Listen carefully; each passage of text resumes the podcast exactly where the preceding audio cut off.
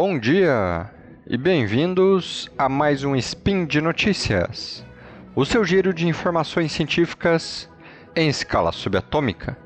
Meu nome é Juliano Froder e hoje, dia 16 Nixon do calendário de Catra e dia 19 de dezembro do calendário gregoriano, falaremos hoje, nesse episódio de número redondo, número 1500, sobre o consumo de sal e a hipertensão. No programa de hoje, vamos falar um pouco sobre como o sal pode atuar em nosso corpo e como pode afetar e alterar a nossa pressão arterial.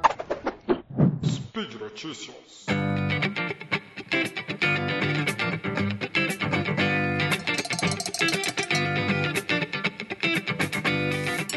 Bom, como dito, vou falar um pouco sobre o consumo de sal, sal de cozinha, e como, no, como seu corpo, nosso corpo, regula esse consumo e sua relação com a pressão alta. Como muitos não devem saber, em novembro de 2019, eu escrevi um texto para o Portal Deviante, que vai ficar o link aqui no post. Neste texto, eu comento sobre a minha experiência com a pressão alta. Como essa pressão, que eu sou atualmente hipertenso, que ele me afetou desde 2017, quando eu tinha 25 anos. Mas hoje, com 29, esse assunto ainda me interessa, porque sempre acabo pesquisando o motivo de eu ter pressão alta, que no meu caso nós chamamos de hipertensão arterial essencial.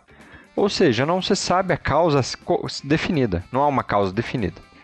Contudo, pode ser devido a várias alterações, vários fatores genéticos desconhecidos ou pequenas alterações, quando se somam, causam essa pressão alta. Para quem apresenta uma pressão alta, uma das principais indicações que o médico passa é que você tem que cortar o sal. Basicamente falam, precisa cortar o sal, comer tudo sem sal, comer tudo sem gosto, usar outros tipos de temperos, assim sua pressão vai baixar. Qualquer pessoa com a pressão baixa também. Após uma hipotensão, quando a pressão acaba baixando muito, para levantar essa pressão, para dar um up na pressão, você acaba ingerindo sal. É, antes de iniciar, quando eu fui diagnosticado com hipertensão arterial, antes de iniciar meu tratamento medicamentoso, é, eu tentei cortar o sal, fiz exercícios físicos, tentei emagrecer, muito difícil. Mas mesmo após todo esse esforço, eu acabei entrando na medicação, que eu faço até hoje, alguns anos depois, e isso tem mantido minha pressão sob controle. Pensando nisso, é, pensando nessa mudança de dieta, eu resolvi pesquisar como o sal pode atuar em nosso corpo para que haja essas mudanças no corpo. E como tudo na vida, nada é tão simples. Pelo menos a ideia inicial que passam para as pessoas é que o sal tem uma capacidade de puxar a água que está fora do vaso sanguíneo para dentro do vaso. É como se você ingerisse o sal, o sal entrasse na sua corrente sanguínea e a água que está fora ela acaba puxando para dentro do vaso sanguíneo. Contudo, sem alterar esse diâmetro do vaso. Bom, basicamente imagine uma mangueira com uma quantidade X de água. Agora você dobre a quantidade de água para 2x. Consequentemente, a pressão contra a parede da mangueira irá aumentar. Porém, o nosso corpo não é tão simplista dessa forma. Existem diversos mecanismos que ajudam a regular o aumento do consumo de sal. Esse consumo, normalmente, é em forma de sal de cozinha, o famoso NaCl, cloreto de sódio. Ele está atrelado com o aumento da pressão arterial desde a metade do século XX. Tanto que, devido a essa relação de pressão alta e sal, criou-se inclusive uma dieta específica para hipertensos. Ela é conhecida como dieta DASH, que significa Dietary Approaches to Stop Hypertension, ou em uma tradução livre, abordagens dietéticas para parar a hipertensão. Uma dieta com um nome bem específico. Nessa dieta, além de ter um estímulo para ingesta maior de frutas, legumes, carnes e grãos, por exemplo, deve-se contar também que há um limite para o consumo de cloreto de sódio, de sal de cozinha. E esse consumo é em torno de 2,3 gramas por dia, o que basicamente dá uma colher de chá de sal. O que dá menos da metade do que a Organização Mundial da Saúde recomenda, que é no máximo 5 gramas por dia. Porém, é, estudo realizado ano passado, 2020, mostrou que pessoas normotensas, ou seja, que têm a pressão arterial normal, quando elas trocam um consumo maior de sal para um consumo restrito de sal, ou seja, quando elas estão consumindo uma grande quantidade de sal e depois começa a cons consumir menos sal, elas apresentam uma queda de pressão arterial de menos de 0,4 milímetros de mercúrio. Ou seja, não há praticamente nenhuma diferença da pressão da pessoa. Porém, quando o indivíduo apresenta uma hipertensão já diagnosticada, como por exemplo é o meu caso, e faz o uso que é uma, que ele troca dieta rica em sal para uma dieta restrita em sal, essa queda pode chegar até a 4 milímetros de mercúrio, o que não é muito, mas já faz uma diferença. Esses efeitos no consumo de sal eh, são muito individuais. Cada pessoa vai responder de uma forma pois há uma necessidade de debater isso para montar, para que sejam montadas políticas públicas para ajudar no controle da pressão arterial da população de forma geral. O que mais se fala é que é necessária a redução do consumo daquele sal de cozinha. Entretanto, o que não se comenta muito é que um consumo maior de potássio acaba contrabalanceando o sódio.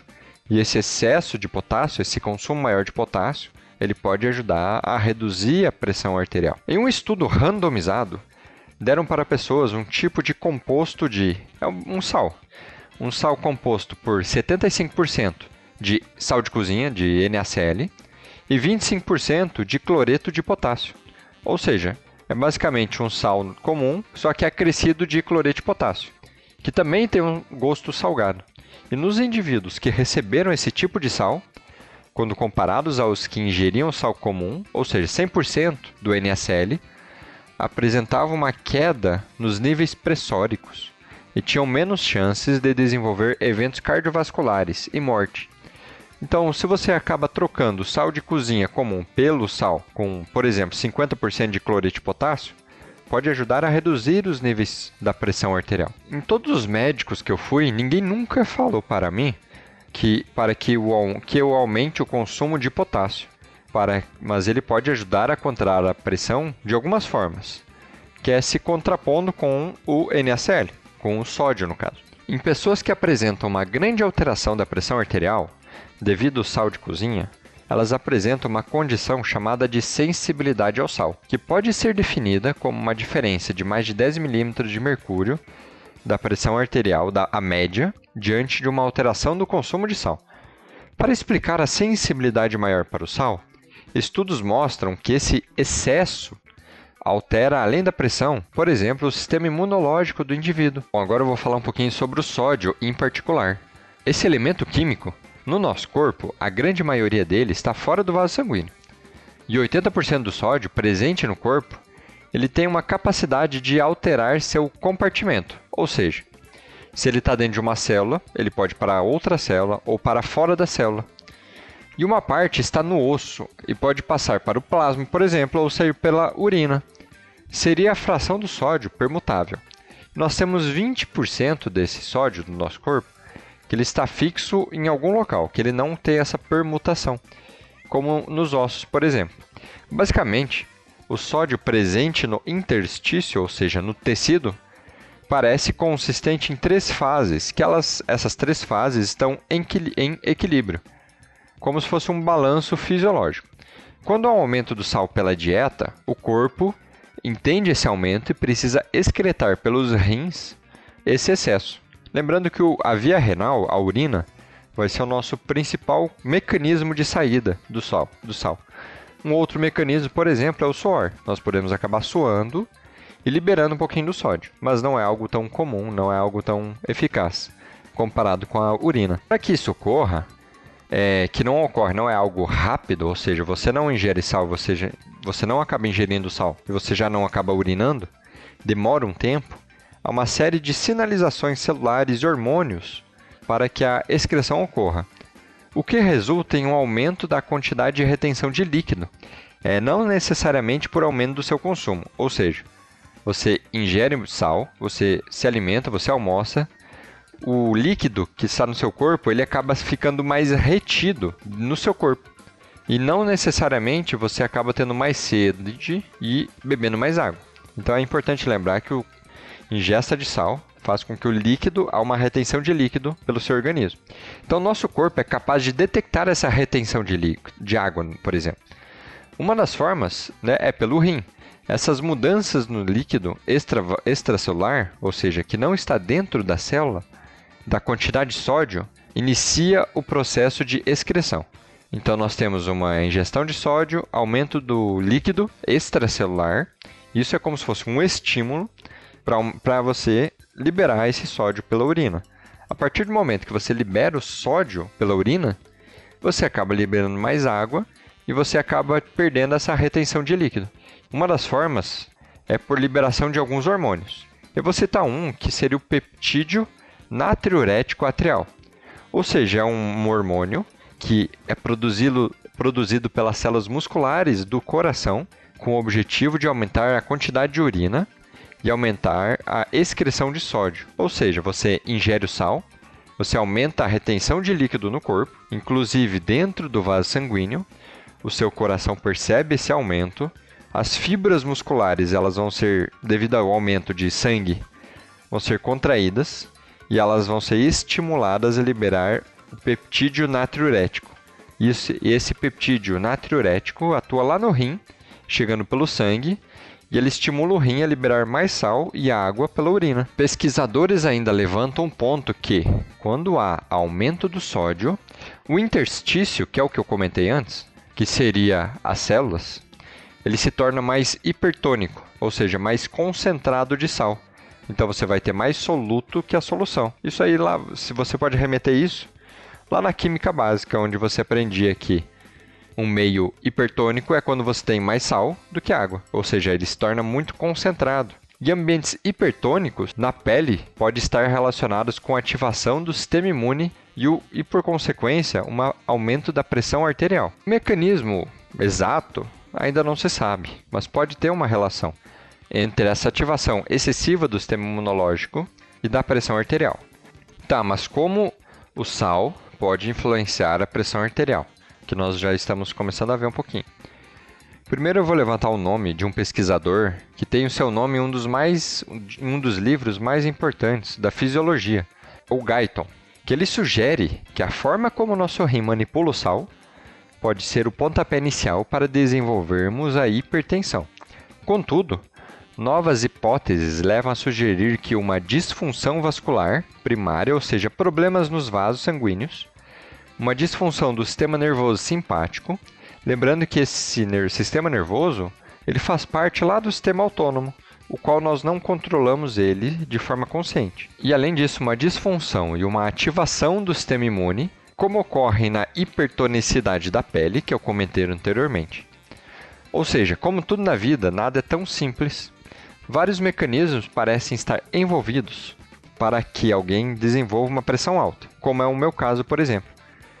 Isso pensando na pressão dita essencial, porque nós temos umas é, casos de pressão arterial aumentada, de pressão de hipertensão, em que não é essencial, ou seja, há outro motivo para que essa pressão aumente. Um exemplo de hipertensão secundária seria o hiperaldosteronismo primário, ou seja, que é um aumento da secreção de um hormônio chamado aldosterona, que ele também tem relação com a retenção de sódio.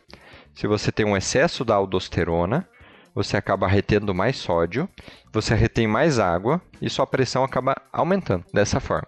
Bom, hoje eu ainda comentei sobre a sensibilidade de sal, que quando você aumenta o consumo de sal e depois você reduz você pode ter, por exemplo, uma queda na pressão arterial. Ou se você ingere um pouco mais de sal, seu corpo responde a esse, esse aumento de sal, aumentando a pressão.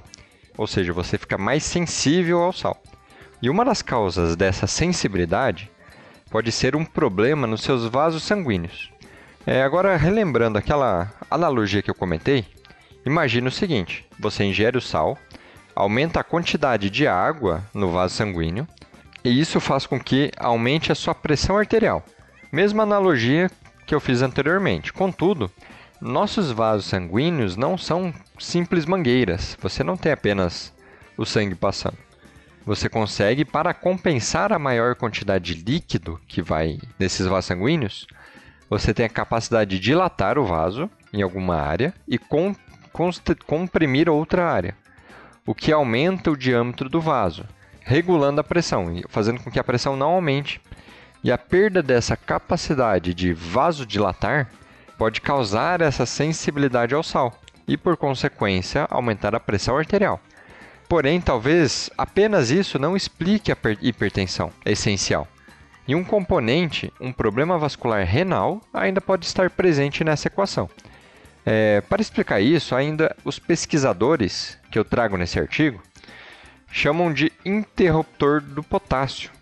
Basicamente, o nosso corpo ele tende a preservar mais o potássio do que o sódio. Ou seja, nosso corpo ele tende a reter o potássio sobre a excreção do sódio.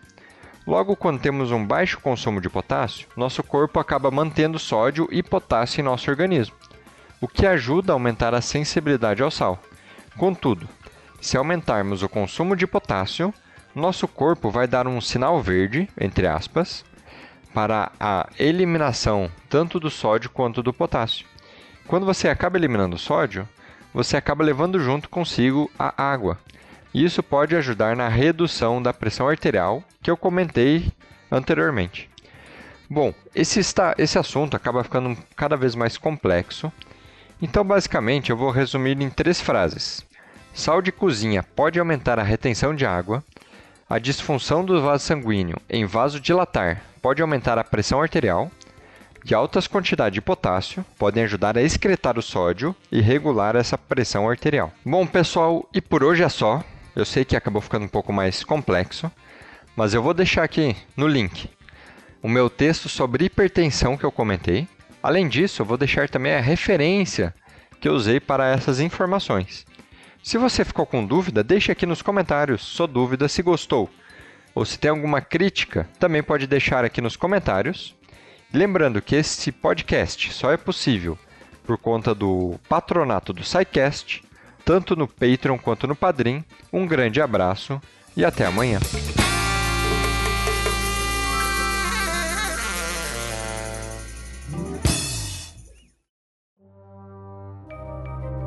Este programa foi produzido por Mentes Deviantes. deviante.com.br.